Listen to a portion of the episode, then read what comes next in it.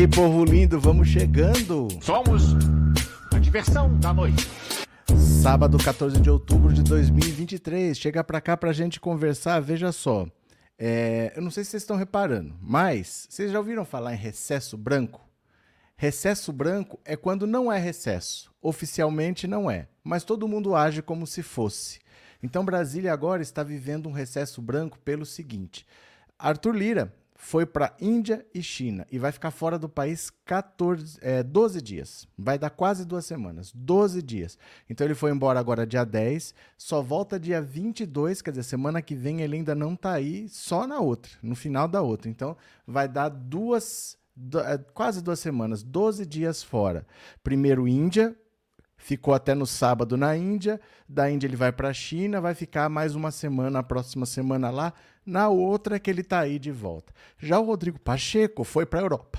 Perdão, dei um soluço aqui. O Rodrigo Pacheco foi para a Europa. Ele foi primeiro para Coimbra, em Portugal, para receber um título de cidadão, não sei das quantas lá, uma coisa local, uma coisa municipal. Mas ele foi.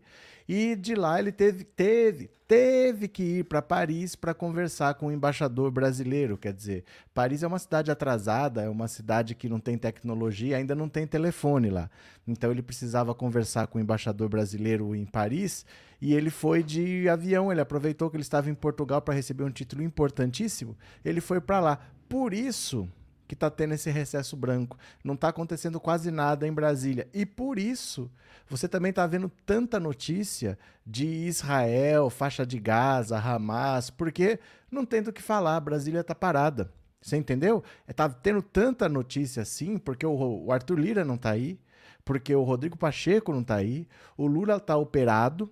Então, estão falando do que tem para falar, que é lá de, de conflito de Israel. Mas olha como as coisas são interessantes, né? Por mais que a gente fale, ninguém nos ouve. A gente falava do Bolsonaro, Bolsonaro não presta, Bolsonaro é bandido, Bolsonaro racista, Bolsonaro homofóbico. Não adiantou. A direita toda votou nele. Aí os que se arrependeram falaram que não sabia. Mas nós até brigamos, né? Quantos aqui não deixaram de falar com parente na própria família? Nós fizemos o que podíamos. Não adiantou. Mas agora quem está falando que não sabia é o próprio STF. O STF está falando que não achava que o Bolsonaro fosse um risco para a democracia, não. Os primeiros contatos deles com o Bolsonaro falaram que era uma figura agradável, uma figura simpática, uma figura afetuosa, nesses termos assim. Quer dizer, o cara que sempre foi envolvido com milícia, que disse que os grupos de extermínio da Bahia, se quisessem ir para o Rio de Janeiro, iam ser bem recebidos. O cara que foi defender o Adriano da Nóbrega miliciano lá no Congresso Nacional.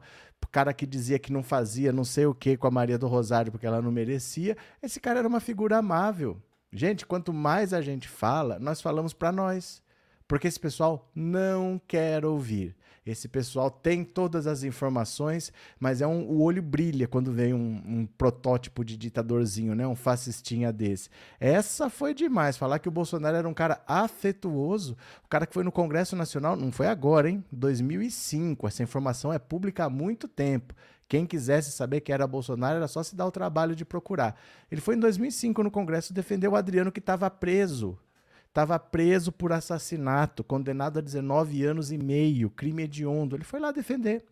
Não é lá que se defende, mas ele foi lá para defender. Foi lá falar na tribuna do Adriano da Nóbrega. É inacreditável que ministros do STF diz... a gente não imaginava que ele fosse um risco para a democracia. Logo ele que falava que o erro da ditadura foi torturar e não matar. Que tinha que matar pelo menos uns 30 mil. Logo ele, né? Quem que poderia esperar? Mas vamos lá. Eu Vou agradecer ao Zenir, obrigado pelo super sticker, obrigado também por ser membro. Obrigado, Regina, obrigado pelo super sticker, obrigado a todo mundo que apoia o canal, obrigado de coração, viu? Se quiser mandar um super chat e super sticker, manda logo no começo da live que o YouTube divulga mais, beleza? Vamos ler as notícias? Eu vou compartilhar a tela. Bora, venha comigo e foi. Olha isso. Ministros do STF não viam Bolsonaro como ameaça democrática, diz livro. Que coisa bonitinha. Quem podia imaginar? Né? Nós, nós podíamos imaginar, nós avisamos. Alguns ministros do STF tinham confiança inabalável nas instituições quando Bolsonaro foi alçado ao poder em 2018, mas perceberam com o tempo que haviam subestimado a ameaça que o então presidente representava para a democracia brasileira. A história de como os ministros atuaram para frear os ímpetos antidemocráticos de Bolsonaro é contada no livro O Tribunal como o Supremo se uniu ante a ameaça autoritária dos jornalistas Felipe Recondo e Walter Weber, que está em pré-venda na Companhia das Letras e será lançado no mês que vem. Os jornalistas narram que a verborragia de Bolsonaro não despertou preocupações imediatas no STF. A primeira impressão de Rosa Weber, então presidente do TSE, sobre Bolsonaro foi de um sujeito, prestem atenção, afável, simpático, genuíno e até afetuoso. Luiz Roberto Barroso, hoje presidente do STF, dizia que Bolsonaro não representaria um risco às instituições porque os militares atuariam para conter qualquer investi investida golpista. Não, os militares só querem dinheiro e estavam embarcando. Na última hora, o exército deu para trás, mas a marinha topou. A Marinha topou. Edson Fachin, por outro lado, pedia para os colegas terem cautela e costumava alertar sobre a necessidade de manter uma relação institucional saudável com o Bolsonaro.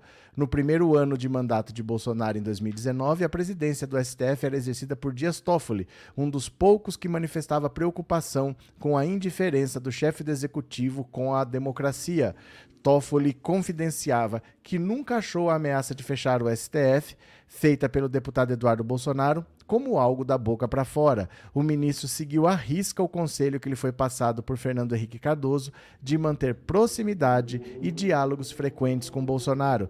Toffoli abriu as portas de sua casa para Bolsonaro comer uma pizza e assistir a um jogo do Palmeiras, por exemplo. Segundo o livro, era a forma como ele, FHC e José Sarney acreditavam que poderiam conter os danos durante o mandato de Bolsonaro. Tá, tá bom. Quer dizer que o cara toma café da manhã, come pizza, assiste jogo. Isso é uma forma de segurar o Bolsonaro. Não é uma forma do Bolsonaro falar: olha esse banana aqui, ó. Olha esse banana que tá lambendo meu, minha bota. Faça o que eu quiser. Bota um cabo e o soldado e fecha o STF. Olha, a direita, quando faz M, todos se fazem de santos todo mundo é santo, ninguém sabia, eles tinham as intenções, eles atuaram, todos eles são santos, mas a gente avisa. Depois que o bandido invade a casa, não adianta colocar 10 cadeados agora. Nós avisamos antes, em 2018 não foi fácil ouvir tudo que nós ouvimos, né? Mas não, chora mais, mimimi, petralhada. Deu no que deu. Agora podia estar. Tá, o Alexandre de Moraes podia estar tá preso, a corte podia não existir mais, né? Alzenir, Povo, dá like, dá like, meu povo, dá like aí. Obrigado, Alzenir. Antônia, obrigado pelo super sticker, valeu. Alzenir e Antônia, muito obrigado pela colaboração de vocês, valeu. Mas que beleza, então todo mundo é bonzinho, né? A gente que é tonto, a gente que se preocupa à toa, né? Vinick, é sério isso? Os ministros realmente acharam que o genocida não era golpista? Ah, mas eles participaram do golpe de 2016. Isso, isso quando eu digo que a gente já sabia, lembra do Rogério Skylab? Lembra do que dizia Rogério Skylab? Olha aqui, ó. Cadê? Rogério Skylab já tinha avisado há muito tempo. Presta atenção. Olha aqui. Bolsonaro foi alimentado por eles. Né? E eles devem ter se arrependido profundamente. Profundamente. Globo News, Rede Globo, todos, todos. STF. STF que, que o STF fez com Lula? Não, não permitiu que ele fosse ministro da Dilma? É, é, insuflou a prisão dele? É, confirmou um impeachment? O STF é muito responsável por essa situação. O STF criou esse monstro. Entendeu? E agora eles estão tendo que correr atrás para tentar corrigir a merda que eles fizeram. Isso eu acho que é lá de 2019, 2020 esse vídeo aí. Não é um vídeo de agora. Mas a gente sempre soube. Nós avisávamos: olha, esse cara é perigoso, esse cara é problema, esse cara é bandido. Ele é envolvido com bandidagem. Porque, gente, o Adriano da Nóbrega era o chefe do escritório do crime. O escritório do crime é um grupo de matadores de aluguel. O Bolsonaro foi defender e eu tenho. Não tenho, não tenho vídeo aqui. Eu não tenho. Eu tirei o vídeo. Eu tinha. Sabe por que, que eu tirei? Porque tava dando problema de direito autoral.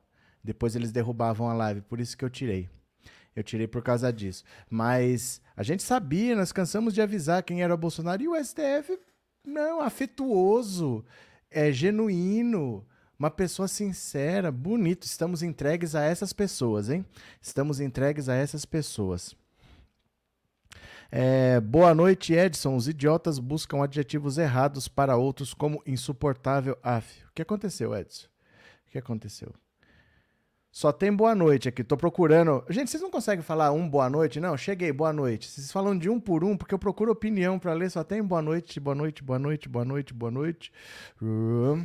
É, sabem porque dizem que não viam quem era Bolsonaro? Porque são iguais a ele e só imporiam a algum momento porque viram que se ele ganhasse novamente seriam presos, mas são do mesmo caráter. Luiz, Paulo. Mas você disse que jamais haveria uma tentativa de golpe. Eu disse que jamais haveria golpe. Outros canais diziam que haveria golpe. E eu falava, para nós era até melhor que o Bolsonaro tentasse, que era a maneira mais fácil dele ser preso. Lembra disso ou não lembra? Eu te mandei mensagem no período das eleições. Ah, você mandou, Paulo? E voltou agora, depois de um ano. Deixa eu perguntar então: teve golpe? Ou o Lula é o presidente? Deixa eu te perguntar: Bolsonaro fugiu para Dubai ou tá aí? Hum? Vocês gostam de atacar, né? Vocês gostam de atacar. O que eu falei é que jamais teria golpe, porque o contexto internacional não quer golpe. E não teve golpe porque os Estados Unidos falaram para não ter golpe. Como eu disse que não ia ter, não teve. Não teve golpe. Agora, a tentativa, a gente pode impedir alguém de tentar? Nunca teria sucesso. Obviamente não. Mas a gente pode impedir alguém de tentar? E nessa tentativa morrerem pessoas? Eles tentaram explodir o aeroporto de Brasília. Isso é grave. Tem que botar esse cara na cadeia. E o jeito mais fácil de botar o Bolsonaro na cadeia era ele tentando alguma coisa, porque agora, começo do ano que vem, ele vai ser preso. Se não fosse o Augusto Aras, ele já estava preso. Porque o Augusto Aras tinha mandato até dia 26 de setembro. Então a Polícia Federal tem um monte de coisa na mão, não entregou para ele, porque que, que aconteceu na CPI da Covid? Engavetou tudo. Então estão esperando agora o Lula indicar o próximo PGR. Lula não sabe o que faz, não sabe quem indica não acha uma pessoa confiável que banque denunciar o Bolsonaro, mas assim que o Lula escolher, aí esse próximo PGR é sabatinado, assume, aí chega o material da Polícia Federal, ele faz a denúncia, Bolsonaro é julgado e preso. É esse o roteiro. Mas eu não vou, nunca vai ter tentativa. Eu vou saber se alguém vai tentar. Por exemplo, eu olho para você e falo: Ah, você tem 1,20m, você nunca vai ser jogador de futebol. Ué, mas você pode tentar, eu vou saber que você não vai tentar. Né? Tentar todo mundo pode, mas não tem chance de conseguir. E não conseguiu. O Lula é o presidente, não é? Geraldo, obrigado pelo super sticker, Geraldo. Valeu, muito obrigado, valeu. Uh, Angelina, boa noite, meu povo lindo, boa noite. É, registrando viagens, Bolsonaro revestido de coringa levou muita gente com ele, porém os abandonou e ainda o STF para mais tarde usar um golpe que não deu certo, nem saiu da minuta. Olha, problema era o seguinte: sabe o que, que o Bolsonaro de fato queria ali, no 8 de janeiro? Ele queria barganhar a liberdade dele. Na verdade, o, na pior das hipóteses, era para barganhar a liberdade. Porque se ele conseguisse zoar tudo, se explode a bomba, se ele consegue parar o Brasil, se ele consegue fazer um clima desse, Podia ser que ele não conseguisse o golpe, mas ele estava nos Estados Unidos. Se alguém quisesse prender, ele ia falar: olha, vocês estão vendo o que, que esse pessoal faz? Vocês querem a paz? Então vamos fazer um acordo. Vocês me dão a anistia e eu controlo esse pessoal. Aquilo era para ser, na pior das hipóteses, uma negociação para a própria liberdade dele. O problema foi o que aconteceu em Brasília chocou o mundo, chocou até os bolsonaristas. Aquele negócio de jogar o relógio de Dom João VI no chão, o outro que abaixou as calças, aquilo chocou até os bolsonaristas. Tanto é que eles falam que não são eles. Foram eles lá, mas eles falam que não são ele. É infiltrado da esquerda. Eles não têm coragem de falar que foram eles. Então o que, que o Bolsonaro tentou, tentou ali? Se ele estivesse no poder, ele poderia falar: não vou sair. Mas depois que ele saiu e ele nem no Brasil estava, ele falou: ó, vamos tentar qualquer coisa faz aí. Eduardo Bolsonaro não estava lá, Carla Zambelli não estava lá, o Bolsonaro nem no Brasil estava, porque eles sabiam que não ia dar certo. Invadir prédio vazio e quebrar não vai derrubar o governo, porque estava vazio, era um domingo ali, não tinha ninguém ali. Mas Se eles fizessem uma baderna suficiente para assustar todo mundo, com a explosão do aeroporto, não sei o quê, ele podia negociar a liberdade. Falar, agora vocês vão querer me prender? Eu faço desse pessoal de novo atacar todo mundo aí. Vamos negociar? Vamos chegar num acordo aqui? Vocês não me prendem, não prendem minha família, vamos fazer um acordão? O problema é que passou do ponto, né? Chocou. Chocou o mundo o que aconteceu ali. Tanto é que no dia seguinte, Tava todos os 27 governadores do lado do Lula, o STF, eles cruzaram a Praça dos Três Poderes junto. Ali virou totalmente. O Lula saiu muito maior do que ele entrou ali. E para o Bolsonaro ficou muito pior, tanto é que ele não sabia mais quando que ele ia voltar. Aí ia voltar em janeiro, ia voltar em fevereiro, ia voltar em março, voltou no fim de março. A situação complicou para ele com esse 8 de janeiro, porque não era o que ele esperava. Ele esperava dar uma demonstração de força. Ó, eu controlo essa galera, mas ele chocou, assustou um pouco o povo. Esse, o, a bomba no aeroporto não chocou, porque não aconteceu. Apesar de ter sido muito mais grave do que o 8 de janeiro. A bomba no aeroporto foi o que teve de mais grave. Acharam outras bombas no mato que não explodiram.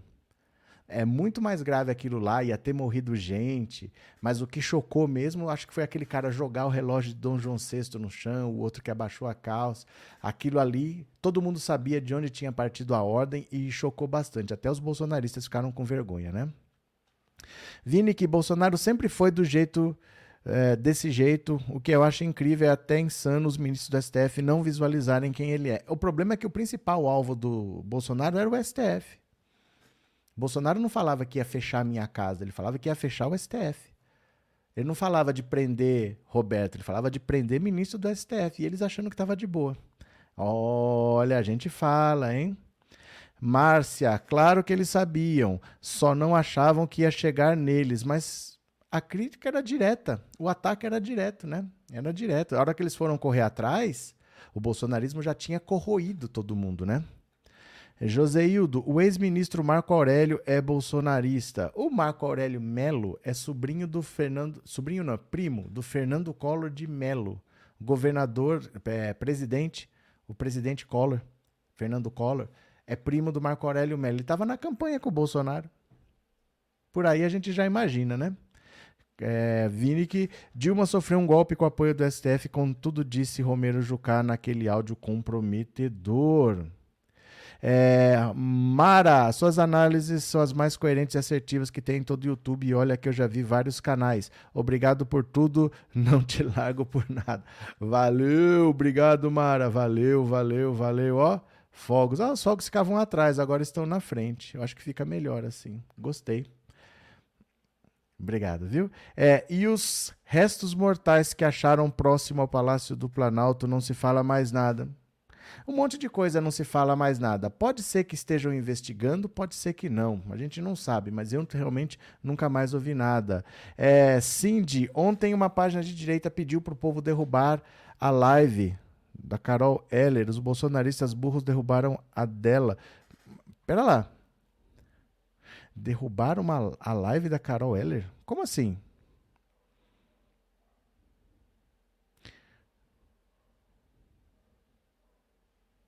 Pera lá.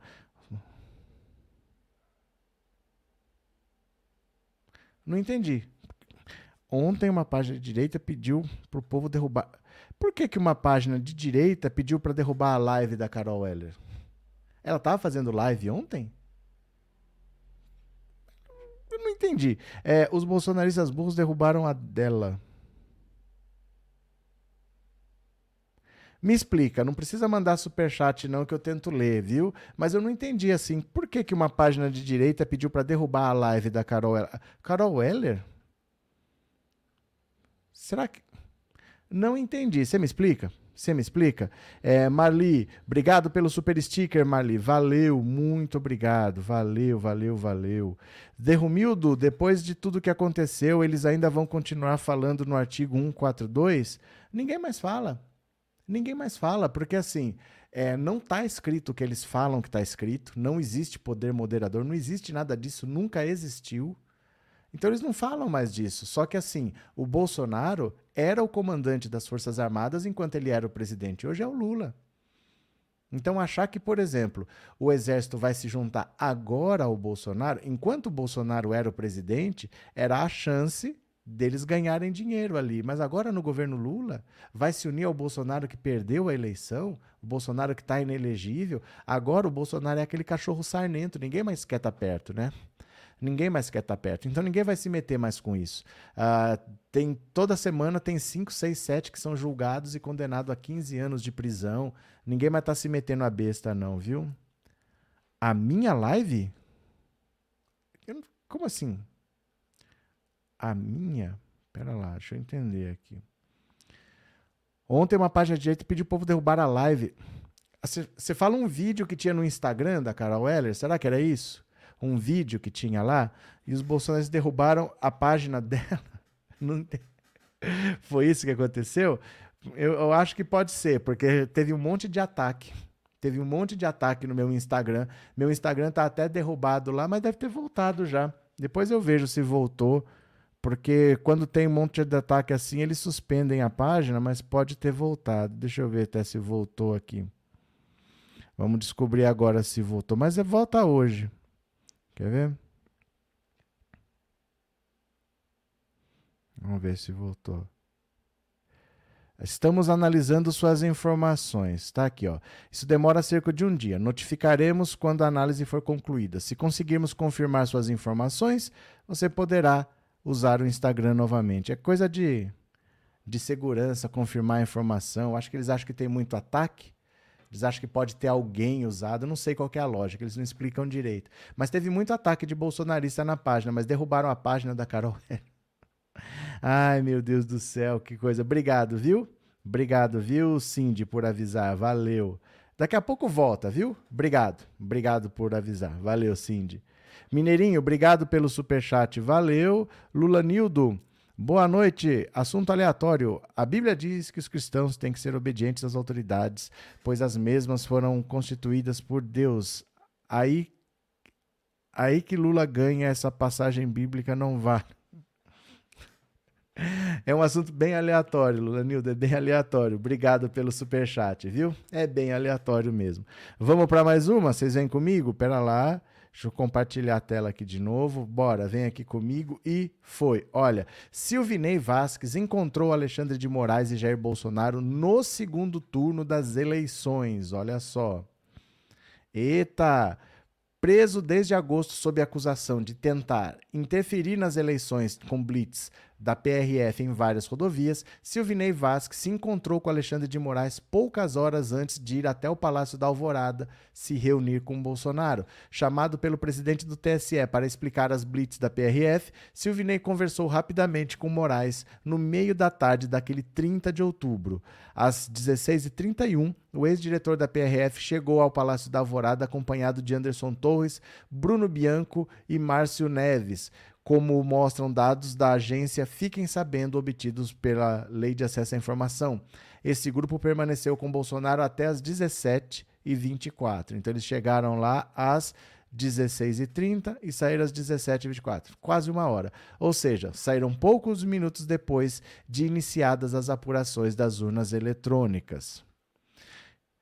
O Alexandre de Moraes, se ele não vai em cima desse Silvinei Vasques aqui, talvez o povo do Nordeste não votasse. Porque ele ameaçou, falou: se você continuar com essas ações, você vai ser preso. E aí ele recuou um pouco. Atrapalhou, mas atrapalhou pouca gente. Era para ter sido uma, uma interferência muito maior. E ele telefonou para esse Silvinei Vasques, perguntou o que estava acontecendo, chamou ele lá para dar explicações no dia 30, no próprio dia do segundo turno, e esse cara tá ferrado. O Alexandre de Moraes sabe muito bem o que ele fez. Esse cara tá ferrado. Nunca isso aconteceu nesse país. Nem na ditadura as pessoas eram impedidas de votar. Podia não ter eleição. A gente não votava para presidente, por exemplo, eleição indireta. Mas não existe ter eleição e ter gente barrando na rua para votar. Nem na ditadura isso acontecia e esse cidadão aqui quis fazer. Esse sim é um dos principais artífices dessa tentativa de golpe do Bolsonaro. Ele, o Anderson Torres, o Mauro Cid, Braga Neto e General Heleno. Esses daí vão ter penas pesadas, pesadas, pesadas. E eu acho é pouco, porque senão se deixa, se deixa ia ser muito pior no Nordeste, viu? A ideia era muito pior. O, o Alexandre de Moraes falou que ia prender ele se ele não parasse com as, com as operações. É, Maria Santos, Bolsonaro nunca foi presidente para mim, ele foi um pesadelo, não via a hora de acordar. Felizmente, né? Luzia, como o professor disse, o STF só trabalham para valer porque o 8 de janeiro eles queriam derrubar o STF. Eles tentaram pôr fogo. Eles não conseguiram. Eles prepararam tudo para pôr fogo no STF e não conseguiram. Eles queriam derrubar o prédio. E se tivesse algum ministro ali, eles matavam, você duvida? Eles estavam com granada, gente, eles estavam com fuzil, eles estavam armados. Não era velhinha com Bíblia, como eles falam, era gente fortemente armada. Né? Vitória, obrigado pelo super sticker, Vitória, valeu, muito obrigado. Quem mais? Vai apodrecer na cadeia. Esse vai, pode ser. É, Mauro, é, será que os políticos como Salles, Biaquice, Zambelli, Nicolas, Damares vão sair impunes diante de tantos crimes cometidos? Mauro, essas perguntas só o tempo vai dizer. É a mesma coisa que você me perguntar: será que o Brasil ganha a próxima Copa? O tempo vai dizer. É, não é porque eles estão envolvidos que é simples assim, ó. Tem um processo para chegar lá, tem uma investigação, tem os inquéritos que estão no STF. Você precisa. Não é simplesmente o que eles fizeram do que você tem provas. Do que você tem provas que eles fizeram. Então você vai ter que ver do que, que você consegue provas, provas consistentes. Mas aí você caça o mandato e prende. A Carla Zambelli deve ser a primeira. A Carla Zambelli tem mais problemas que os outros, porque ela sacou arma para os outros no meio da rua. A Carla Zambelli está mais enrolada que os outros, mas todos eles têm seus BOs. Agora, cada um é um, né? Não dá para a gente saber assim de maneira genérica o que vai acontecer ou não. Vamos esperar. Nós estamos aqui para esperar e para cobrar. Boa noite, Alexandra. Muito obrigado pelas palavras da perda da minha irmã. O seu canal é o melhor. Bolsonaro há mais de 30 anos é um risco, agora não tem foro. Pela prim... Vocês já repararam que o Bolsonaro nunca perdeu uma eleição na vida? Por incrível que pareça, ele nunca perdeu uma eleição na vida, porque ele saiu do exército, aí ele foi ser vereador. No meio do mandato de vereador, ele largou e foi ser deputado federal. E lá foram sete mandatos seguidos. Então foram oito vitórias seguidas: uma para vereador, sete para deputado, nove com a de presidente. Ele só foi perder para o Lula. E sempre foi essa pessoa. Sempre foi isso daí. Não é novidade. Todo mundo sabia. Todo mundo sabia e tinha que ser o Lula para derrubar, porque essas ideias, quanto mais violentas e agressivas elas são, é mais fácil engajar pelo ódio do que pelo amor. É muito mais fácil. Se você falar, vamos ali bater naquele cara, não sei o que, aparece um monte. Se você falar, vamos ali pintar as paredes daquele lar de idosos que está mofado, você vai sozinho, não vai aparecer ninguém. Então é muito perigoso o que o Bolsonaro fez nesse país, porque essas ideias são muito fáceis de conseguir adesão. Né? Obrigado, Alexandre. Obrigado pelas suas palavras, viu? Miriam Zambelli gabarita em processo difícil de escapar. A Zambelli está gabaritando o Código Penal, viu?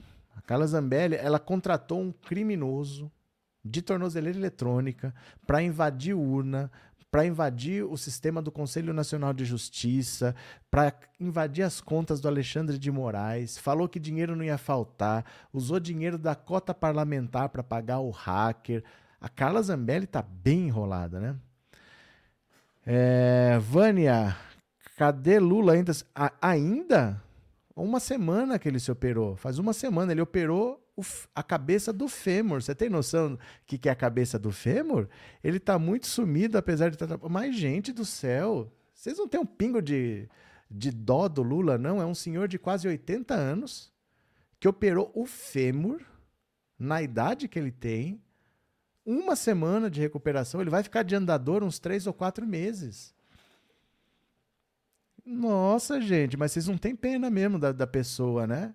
Às vezes eu acho que o Lula deveria descansar, mesmo a gente que se virasse aqui. Falta. Ah, gente, tem um pouco de dó do Lula, coitado. Cadê o Lula? Cadê? Tá sumido. Gente, uma semana que o cara operou o quadril.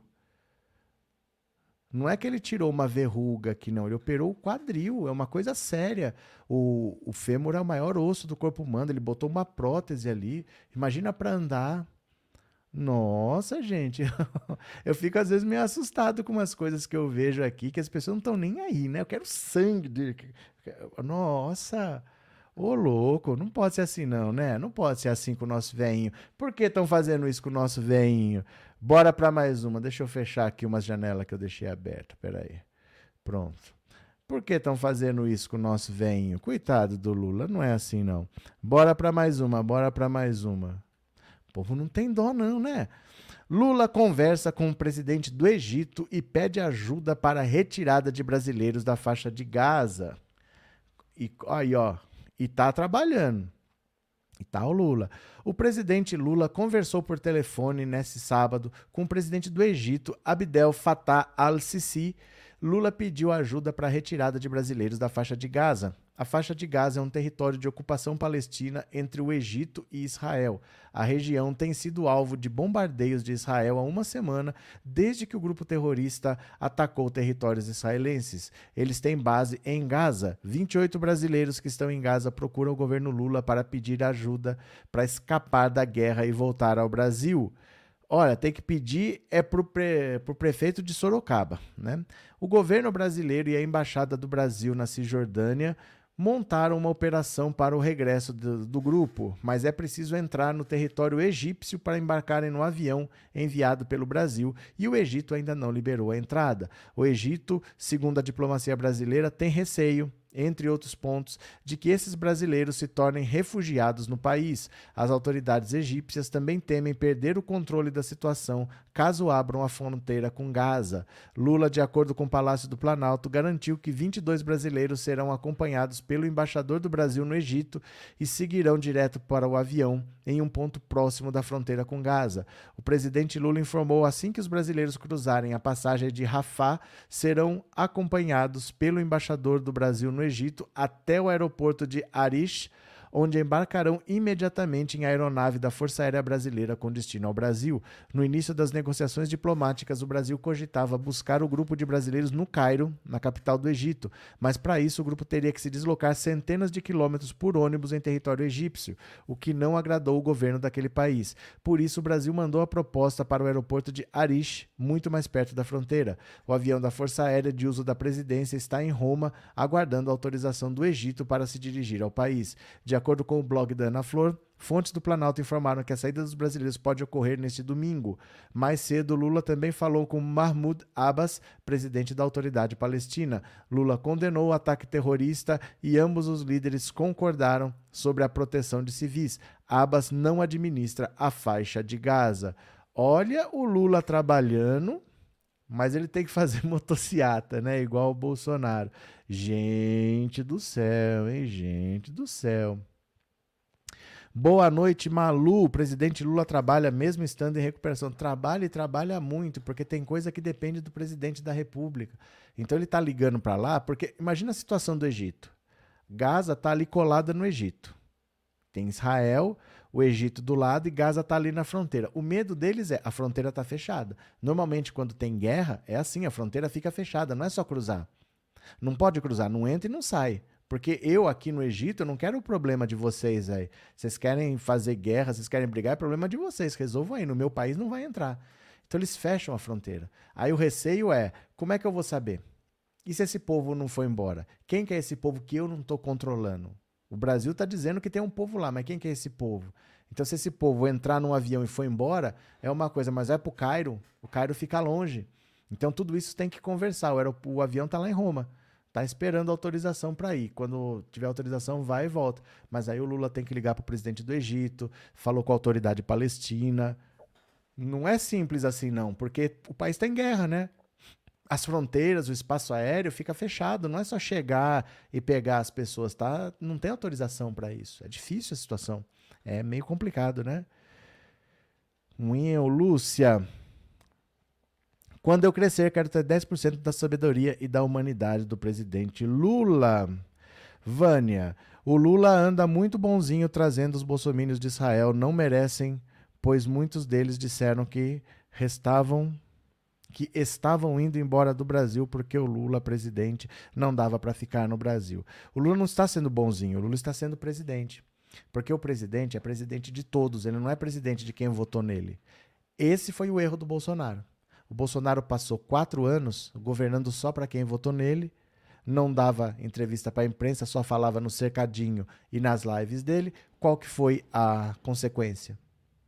quando ele tentou a reeleição, ele não conseguiu. Porque fora daquele público, a rejeição era muito grande. Porque o Bolsonaro não fez nada para quem não era apoiador dele. Só para aquele grupinho ali, só dava entrevista, só falava no cercadinho, aquilo ali. Na hora da reeleição, ele não conseguiu. O primeiro presidente da história a não conseguir a reeleição. Então Lula está sendo presidente. Cada um gosta de quem quiser. Mas eu não vou ficar julgando. Eu vou fazer uma entrevista com cada um para saber quem, quem gosta de mim, quem não gosta. Se é brasileiro, ele está trazendo. Esse foi o erro do Bolsonaro, só governar para quem votou nele, né? É, Ana Lúcia, boa noite. Aqui, uma das dinossauras, é verdade, membro há 39 meses, hein? Não acredito que tem mais de 3 anos que conheci esse canal, mas lembro quando éramos 20 mil inscritos. Caramba, caramba, obrigado, viu? Obrigado, Ana, obrigado pelas palavras, fico feliz.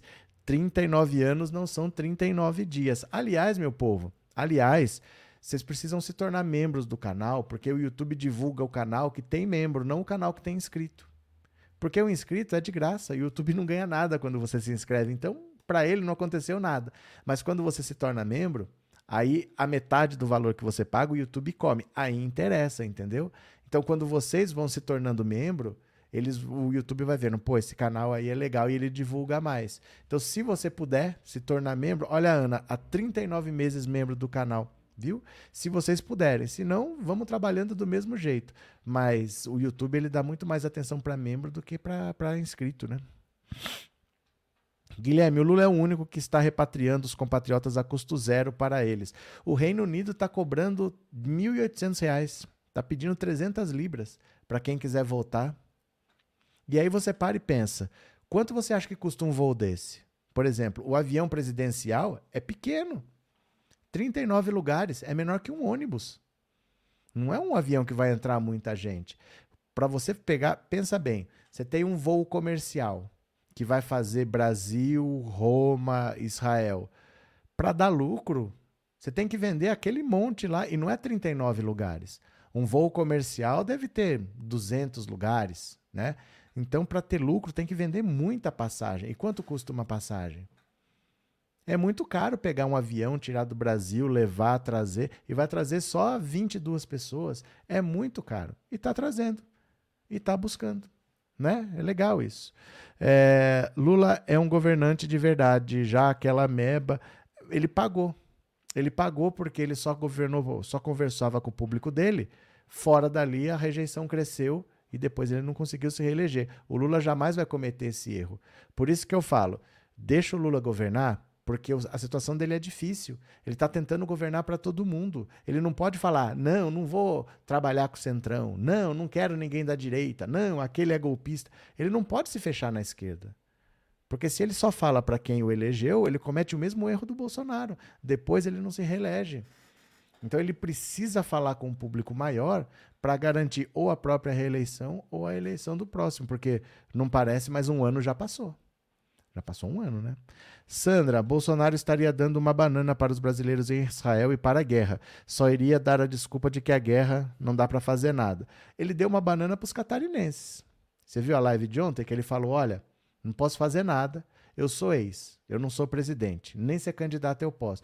Pois é, mas ele é do PL, ele estava ali com o governador de Santa Catarina, ele estava com um senador por Santa Catarina, ele estava com o Jorginho Melo com o Jorge Seife, o chama o Valdemar, quem são os deputados aí do PL? Quantas emendas a gente consegue mandar para lá? Como é que ele não consegue fazer nada? Ele não consegue divulgar um, um pix de campanha de doações para lá, porque para ele ele consegue divulgar, mas para arrecadar fundos para as pessoas ali, ou então para levar alimentos, ajuda, defesa civil, ele não consegue nem divulgar essas coisas. É isso que a gente tinha de presidente, né? É esse, esse traste que a gente tinha de presidente. Marli Presenteei com cinco assinaturas do canal Pensando Alto. Obrigado, Marli. Valeu. Obrigado pela generosidade, viu? Cinco pessoas vão se tornar membros do canal por um mês, porque a Marli comprou cinco assinaturas. Olha aqui o Antônio. Obrigado, Antônio. Obrigado por se tornar membro. Obrigado pelo apoio, Antônio. Valeu. Seja muito bem-vindo, viu, Antônio? Obrigado. Mais uma, será que podemos? Vamos ver aqui, ó. Em encontro no STF, PGR interina tranquilizou Lula sobre a sua gestão. Você confia na tal da Eliseta? Quem confia na tal da Eliseta? Lula e a Procuradora-Geral da República interina, subprocuradora Eliseta Ramos, tiveram uma breve conversa reservada na cerimônia de posse de Barroso na presidência do Supremo. Isso foi no dia que o Lula ia se operar. Né? O Lula se operou na sexta, foi nesse dia de tarde que ele encontrou com ela. Eliseta sinalizou a Lula na breve interação que zelaria pela tranquilidade institucional durante o seu mandato, ou seja, não tocaria fogo no país. Eliseta ficará à frente da PGR até que o Senado aprove o nome indicado por Lula para a PGR e ele ou ela tome posse. O Lula não sabe o que fazer. Então o que ele está fazendo? Vai deixando a Eliseta lá e vai vendo como que ela como que ela trabalha. Porque o PGR ele tem mandato de dois anos. Depois que indicou, não pode mais tirar. Mas essa que é interina, ele pode tirar a qualquer momento. Então, ao invés dele simplesmente tirar e botar alguém que ele não confia, ele está procurando com calma e está vendo como ela trabalha. Qualquer pepino, se não fizer o que ele quer, ele vai lá e tira. Porque essa não tem mandato, essa é interina. Agora, o próximo que ele indicar vai ficar lá até setembro de 2025, né? Uhul. Helena, boa noite. O caso, o caso da Carol caiu como uma bomba na cabeça dos bolsonaristas que não sabem mais justificar a cura gay. Eles estão matando e eles estão morrendo. A verdade é essa. Um dos maiores problemas para se resolver nesse país é esse bolsonarismo, que está destruindo a sociedade brasileira. As pessoas estão fora da casinha. Quem andava por esses acampamentos golpistas principalmente o de Brasília, mas quem andava por qualquer um, relata assim que era difícil de acreditar o tipo de gente que tinha lá, porque era gente doida, era gente que acreditava em qualquer coisa mesmo, gente que acreditava em antenas ARP, gente que acreditava em todo tipo de conspiração, em extraterrestre, em reptiliano, gente meio fora da casinha, não é só opinião política não. Tinha gente ali meio pancada da cabeça e esse pessoal ficava sendo alimentado por fake news. Tinha uma fábrica alimentando. Você vê que o Bolsonaro sair da presidência já deu uma uma respirada. Porque tinha uma fábrica que todo dia alimentava, alimentava, alimentava, alimentava. Ainda tem, mas não é mais o que era. Perto do que era, meu Deus do céu. Que inferno que era, foram esses quatro anos aí. Gente que pirou. Tem gente que tá na papuda e que. Tá na papuda, não, que eu acho que não ficou ninguém na papuda ainda. Mas tem gente que tá esperando o julgamento que ainda tá fora da casinha. Ainda tá fora da casinha. Tem gente que não volta, não. Não sei. Vamos ver. Opa! Rafael, tem que cobrar do governador as despesas de levar o Bozo passear de helicóptero nas custas dos Catarinas. É. Ele é o governador, né? Ele não foi eleito? Então ele tem que tomar as decisões. Igual aqui em São Paulo. O povo não votou no Tarcísio? Você acha que eu cobro alguma coisa do Tarcísio? Quiser vender a Sabesp, vende. Quiser vender o Palácio dos Bandeirantes, vende. Quiser vender a Avenida Paulista, vende. Quiser vender o Litoral, vende. O povo não escolheu, gente. Nós temos que ter consciência de que vamos ter prejuízos. Então, só assim que eu acho que as pessoas vão aprender. Do dia que ele vendeu o estado inteiro para para a Mongólia, a Mongólia passa a ser dono do estado aqui, transforma tudo em pastagem, talvez o povo entenda povo acha que dá para dá pra fazer, dá para mudar a gente. Você está dando poder para uma pessoa. Né? Não elegeram o tal de Jorginho Melo? Então, agora tem que pagar a conta. Ele paga salário para Letícia Firmo, que é a filha mais velha da, da Michele Bolsonaro, no governo de Santa Catarina. Só que ela não mora em Santa Catarina, ela mora em Brasília. Ela disse que ela tem um cargo que é para ficar lá em Brasília e recebe salário do governo de Santa Catarina. Quando o povo vota, deixa rolar. Deixa rolar. Não elegeram o Tarcísio aqui em São Paulo? Deixa rolar, deixa arder. Quer vender a Sabesp? Vende Sabesp. Eu vou fazer o quê, gente? É falta de aviso? Nós já avisamos que tipo de avisar. Vamos fazer o quê agora? Por mim, agora deixa arder.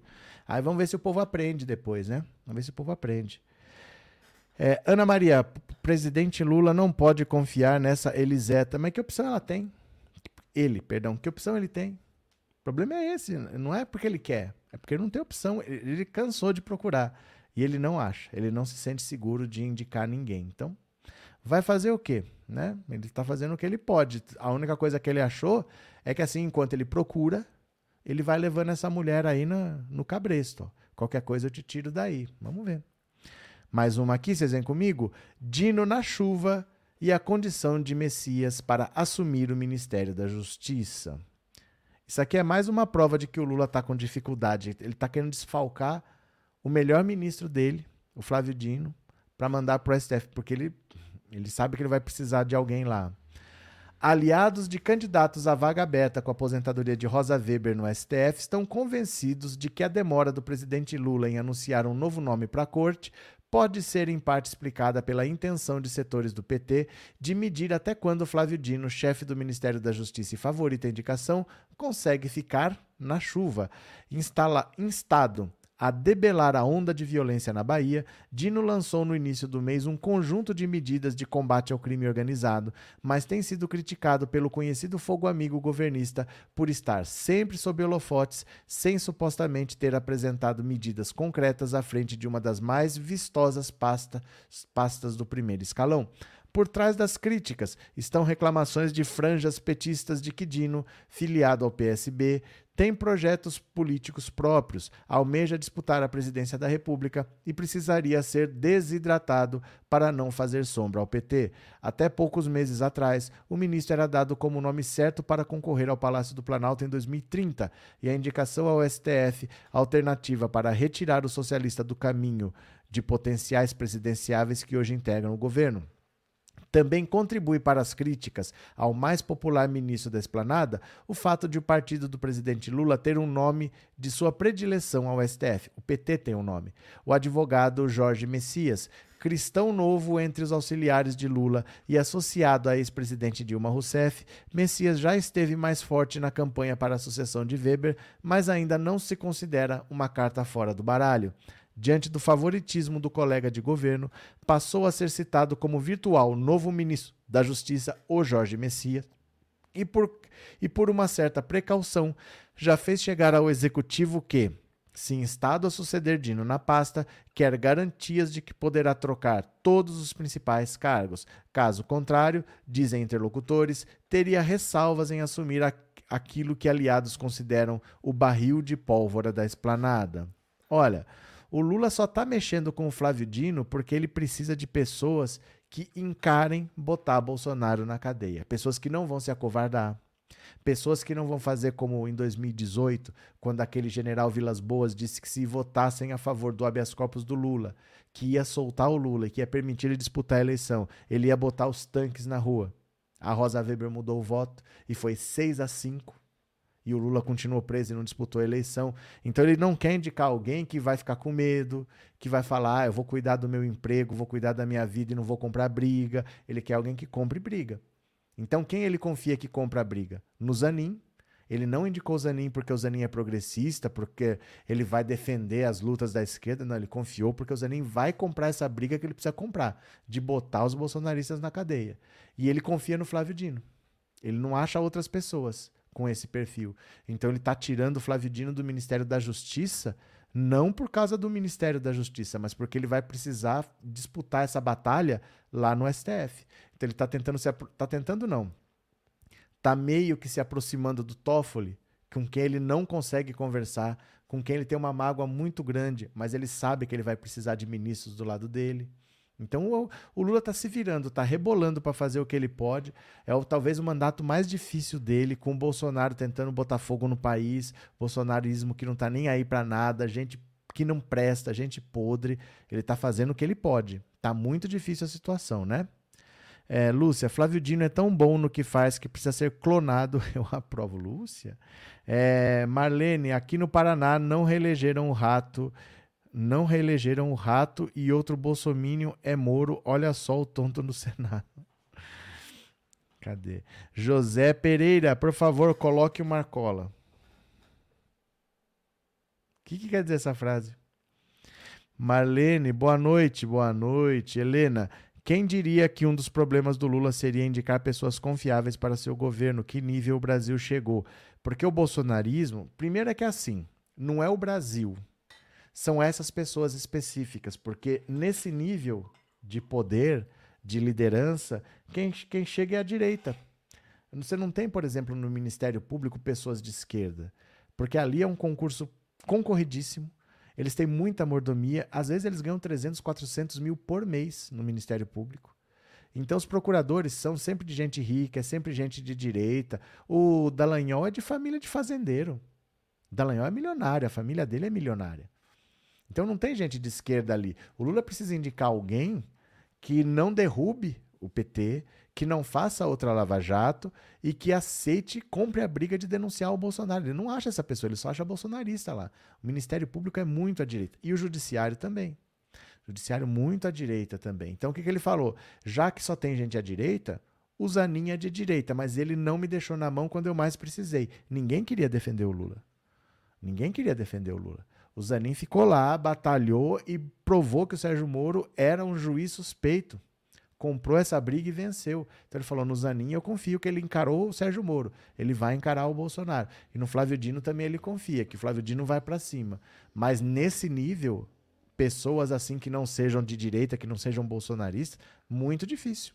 Muito difícil mesmo. Ah, mas e o fulano? É, Francisco, mas ele recebe uma grana alta do PL, dinheiro que é nosso. Ô, Francisco, não adianta ficar contando esses dinheiros, não. Não adianta ficar contando esses dinheiros, né? Josenildo, será que a Polícia Federal, ao término dos inquéritos, vai mandar para a PGR com essa interina ou vai esperar a posição do Lula? O tempo dirá, Josenildo. O tempo dirá. Ninguém sabe, ninguém pode dizer o que vai acontecer. Vamos ter que esperar para ver. Ninguém sabe quando o Lula vai indicar. Né? O Lula não pode ficar para sempre e a Polícia Federal não pode ficar esperando para sempre. Vamos ver. É, Sandra, é impressionante como essa gente que tem dinheiro sempre quer mais, nunca estão satisfeitos com o que tem, principalmente no Brasil. A direita do Brasil é muito pior que a direita do resto do mundo, assim. É porque eles são escravocratas. Eles não dão valor para a vida humana, eles não estão nem aí. Se eles pudessem ter escravos hoje, eles não teriam o menor constrangimento. A direita brasileira é muito retrógrada. Você pode ver que toda hora tem empresa aí com trabalho análogo à escravidão. Gente, é, isso não é assim no mundo. Isso não é assim, porque o Brasil, com o histórico que tinha, com as leis que tem, não poderia isso acontecer. É difícil o país que o racismo seja crime. Não é todo país que racismo é crime. Mas no Brasil é crime. Então você achar que você tem leis que protegem o trabalhador, você tem a CLT, e mesmo assim o cara tem trabalho escravo lá, pensa bem no nível de mentalidade que tem esse empresário. Né? Pensa bem que tipo de empresário que é esse. O cara bota caminhão na estrada para bloquear, bota dinheiro para banheiro químico. É inacreditável que eles façam. Deixa eu pedir um favor para vocês. Ó, vocês vão dar um clique aqui. Vocês vão dar um clique nesse link que eu mandei para vocês, que é o link do Brasil Participativo. Quem não votou, por favor, vote. Deixa eu ver com quantos votos estamos aqui, o nosso projetinho. Ó, estamos com 653 votos. Está em terceiro lugar, está na medalha de bronze. O primeiro tem 900 e pouco, o segundo tem quase 800. Então estamos chegando no segundo, tá? Esse aqui é o Brasil Participativo, que é uma plataforma do governo federal. Se você quiser, você pode é, colocar a sua proposta. Você pode fazer uma proposta do que você quiser e as pessoas votam. Tá? Se você fizer uma proposta, você me avisa, eu mando, manda o link para mim que eu deixo aqui para as pessoas votarem também, tá bom? É uma chance da gente sugerir políticas públicas para o governo Lula. Os 30 primeiros em dezembro vão lá para Brasília para explicar para o Lula qual é o projeto, defender o projeto. Então, se vocês me ajudarem, no dia, no dia não sei que dia que é, mas em dezembro, eu vou ter que ir lá explicar para o Lula o projeto, tá? O link está aí. Quem não conseguiu esse link, manda no WhatsApp, ó. Tá vendo o WhatsApp aí? Escreve assim: "Me manda o link". Me manda o link que aí eu respondo com o link para você. Não adianta, ó, não adianta dizer aqui, ó, manda o link, porque eu não tenho o seu WhatsApp, Francisco, mas você tem o meu, tá aí na tela. Então escreve, manda o link nesse WhatsApp. Entendeu? Manda pede nesse WhatsApp, manda o link que eu mando para você. Aqui eu já mandei. Aqui eu já mandei, ó, tô mandando de novo. Mas não adianta pedir aqui, porque aqui já está. Se você não está conseguindo clicar, pede no WhatsApp que eu mando de volta para você, tá bom? Pronto, é isso. Ah, boa noite, pessoal. Boa noite. Aliás, eu vou fazer o seguinte: tem uma galera aqui que não consegue mais votar, né? Tem uma galera que gostaria de colaborar e não consegue mais votar. Eu vou fazer o seguinte para vocês, ó. Vou fazer o seguinte, ó, ó, ó, ó, ó, como eu sou esperto, como eu sou espertão. Vocês que já votaram e que não conseguem votar de novo porque não deixa, eu vou mandar um outro link aqui para vocês, que é o link da Karina. A Karina tem um projeto lá que é do cadastro é, do torcedor, um cadastro de torcedor para evitar violência no futebol. E foi ela que me chamou para esse projeto. Foi ela que me deu a dica, conversou, ela fez todo o caminho para eu fui chegar lá. E aí eu só coloquei o projeto. Então, se vocês quiserem ajudar um outro projeto legal e uma pessoa muito legal, ah, vota nesse link da Karina aí também, tá? Se você já votou em mim, vota no da Karina. Se você já ainda não votou, você pode votar nos dois. Você tem um voto por projeto. Você não pode ficar votando de novo, mas todos os projetos que estão lá você pode votar. Então, se alguém quiser dar uma força, tem o projeto da Karina aí também. Vocês podem ajudar, porque ela foi muito legal. Ela me deu a dica, falou: olha, tá acontecendo isso aqui, vamos lá, vamos ver se a gente chega. Então é bacana, a gente ajuda uma pessoa legal que ajudou a gente também. Valeu? Ó, ó, cadê? Aí, pronto. Paulo, por que é tão difícil as pessoas votarem no projeto? Eu não sei, tem 2.500 pessoas, 3.000 todos os dias e tá lá em 600 votos ainda, mas chega lá, chega lá, uma hora chega, chegaremos. Paulo, abraço. José da Graça, o trenzinho da alegria comandado pelo maldito imperador Lira tá para colar pra com a paz do Lula, vai chantagista o Lula pro cargo. Não entendi, José, qual que é o caso? O Lira agora está indo da Índia para a China, vai ficar lá até o dia 22, demora ainda, né? Paulo Josismar, você acha deputado federal bolsonarista vai aprovar Flávio Dino? Não sei. Não sei. Mas eles são quantos? Conta para mim. Conta para mim. Primeiro não são os deputados, são os senadores. Do PL são 11. São 81. Você só precisa ter maioria. De 81 você precisa ter 41. Você não precisa ter 81, você não precisa ter 100%. Você só precisa de 41. Então pode ter 40 que não votem. O PL tem 11, se ninguém votar. Agora, mesmo na reforma da reforma tributária, dos 100 deputados do PL, 20 votaram a favor, contra a determinação do Bolsonaro. Isso nos deputados, né? Agora, senadores, o PL tem 11 só. Não tem 40, 50. Então só precisa de 41 votar no, no, no Zanin, não, no Flávio Dino. Só precisa de 41 votar. Se tiver 41, tá aprovado, né? Nunca ninguém foi recusado, viu? Sabatina nunca barrou ninguém. Maria Clara, o cadastro do, do Gov é útil para outras coisas, vale a pena fazer. Se votar de novo, vi que apaga o voto anterior e às vezes o site fica lento e dá erro. Valeu, Maria Clara. Eu acho que é legal vocês terem o cadastro do GovBR para quem nunca fez, viu? Eu acho que é legal. E quem puder, ó, obrigado, Maria Clara. Yolanda, não consigo votar, já tentei várias vezes, mas você tem cadastro? no GovBR, você tem cadastro? Você colocou seus dados lá, colocou seu CPF. As pessoas que não estão conseguindo votar, elas não têm o GovBR, tem que fazer. Eu falo todos os dias que tem que fazer o cadastro, viu? Não adianta só clicar ali que ele vai abrir e pedir usuário e senha. Tem que fazer um cadastro lá, viu? É, Marli, então para votar basta fazer o cadastro no Gov, não precisa ser nível alto. Não, só fazer, só votar. Eu votei quando era mato, tinha 23 pessoas só. Pronto, se quiser, votem no projeto da Karina também, que se a gente ajudar quem me ajudou, eu vou ficar feliz viu? Se eu puder retribuir, porque ela me ajudou, eu não sabia que estava rolando, ela me disse, foi lá, falou, ó, bota o Roberto aí e tal, porque tem, tem um grupo lá de pessoas que estão trabalhando nesse projeto. Quem puder ajudar, clica aí nesse link que eu mandei, viu? Dá uns votinhos lá que, que é sempre é bom ajudar quem ajudou a gente. Consegui votar na Karina, mas o seu projeto ainda não, mas vou tentando. Tenta agora.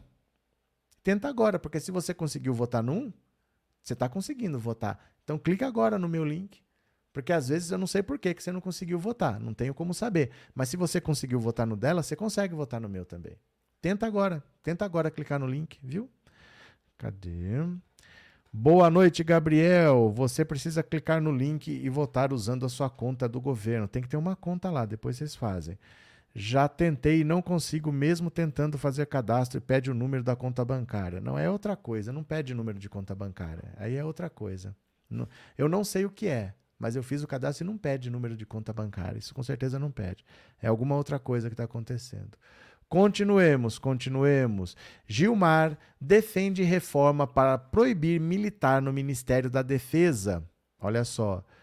Decano do STF, o ministro Gilmar Mendes, defendeu neste sábado em Paris uma reforma para proibir a nomeação de militares para o comando do Ministério da Defesa. Para o magistrado, a pasta só deveria ser chefiada por civis.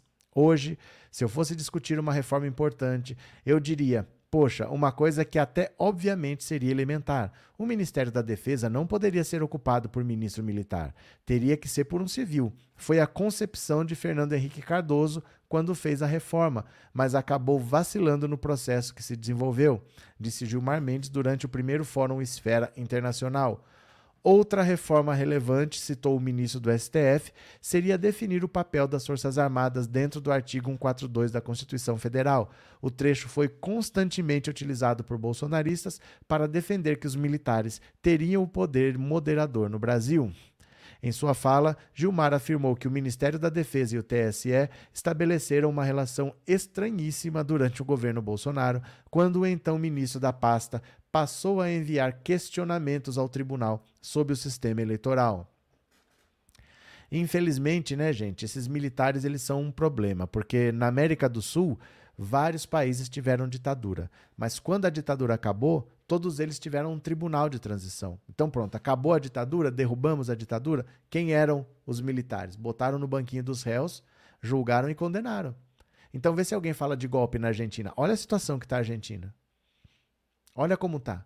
Vê se alguém fala de golpe lá. Nem no Paraguai, nem no Chile, ninguém fala de golpe nesses países, mas no Brasil ficou por isso mesmo. Teve uma anistia ampla, geral e restrita. O problema do Brasil é que tudo fica por isso mesmo. As pessoas não levam até o final de acordo com o que diz a lei, acabam passando pano. Então eles já sabem que se deixar do jeito que está, em 2026 acontece tudo de novo. E 2026, a bomba que não explodiu no aeroporto pode explodir. Então eles vão tentar agora botar os militares na cadeia. E o Gilmar Mendes já está falando: o Ministério da Defesa é para ser o meio de campo entre as Forças Armadas e o governo. Porque o, represent... o comandante supremo das Forças Armadas é o presidente. Mas o presidente não vai falar com cada comandante militar, ele fala com o ministro da Defesa, que passa as determinações. Então é um cargo para ser civil. Não é um cargo para ser militar, porque não é estratégico, não é alguém que vai para a guerra, é alguém que vai passar a comunicação do presidente para as forças. É para ser um cargo civil mesmo, né? Opa, Antônia, gente, não coloque jamais o número de conta bancária em site nenhum, ainda mais quando não tem a ver. Mas, gente, não, parem, parem com o clima de pânico. Gente, é um site do governo, não é golpe. Só que não precisa de número de conta. Então é alguma coisa que saiu errada no Clicicô, porque não pede conta bancária. Mas não é pânico, parem, não coloquem. Não, é um site do governo. Não é um site de golpe, viu? Não é um site de alguém que está te roubando, não. Lívia, tem que prender esses milicos golpistas, tem que prender. E eles já estão meio sabendo que vão ser presos. Fátima, gente, quem operou o nariz do Pinóquio foi o Bozo, mas nosso presidente Lula fez uma cirurgia séria. Deixa ele descansar, quero ele com saúde. É uma cirurgia muito séria, porque você coloca o peso todo do seu corpo ali. Não é o cotovelo, não é o ombro. Você está carregando o peso do corpo. E o Lula tem 80 anos quase, né? Lula tem quase 80 anos. Então já é um corpo que tem as suas fragilidades naturais da idade. A recuperação não é tão rápida. E o Lula não trabalha pouco. Mas o Lula estava trabalhando com dor, então pelo menos agora ele está sem dor, mas é a fase de recuperação. Ele ainda tem que andar com andador para facilitar tal. Ele está trabalhando, mas ele não vai sair por aí fazendo motociata, né? Ele está trabalhando. Uhum. A conta que pede é a conta da internet ou e-mail, disse o Bueno.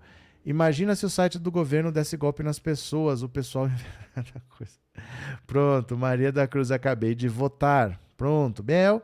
Às vezes a pessoa pode ter ido para a parte do desenrola que tem a ver com bancos. Eu não sei, não tem como saber. Mas assim, é um site do governo isso daí. Não é um site que está te aplicando golpe. Não precisa ficar alarmado. Só não é onde deveria estar. Tá. Em algum caiu em algum lugar errado lá. Mas não é golpe, é site do governo, né? Rogério Nitablian, Guerra Israel-Gaza no canal Rogério Nitablian, abraço. Abraço, Anitta, abraço, viu?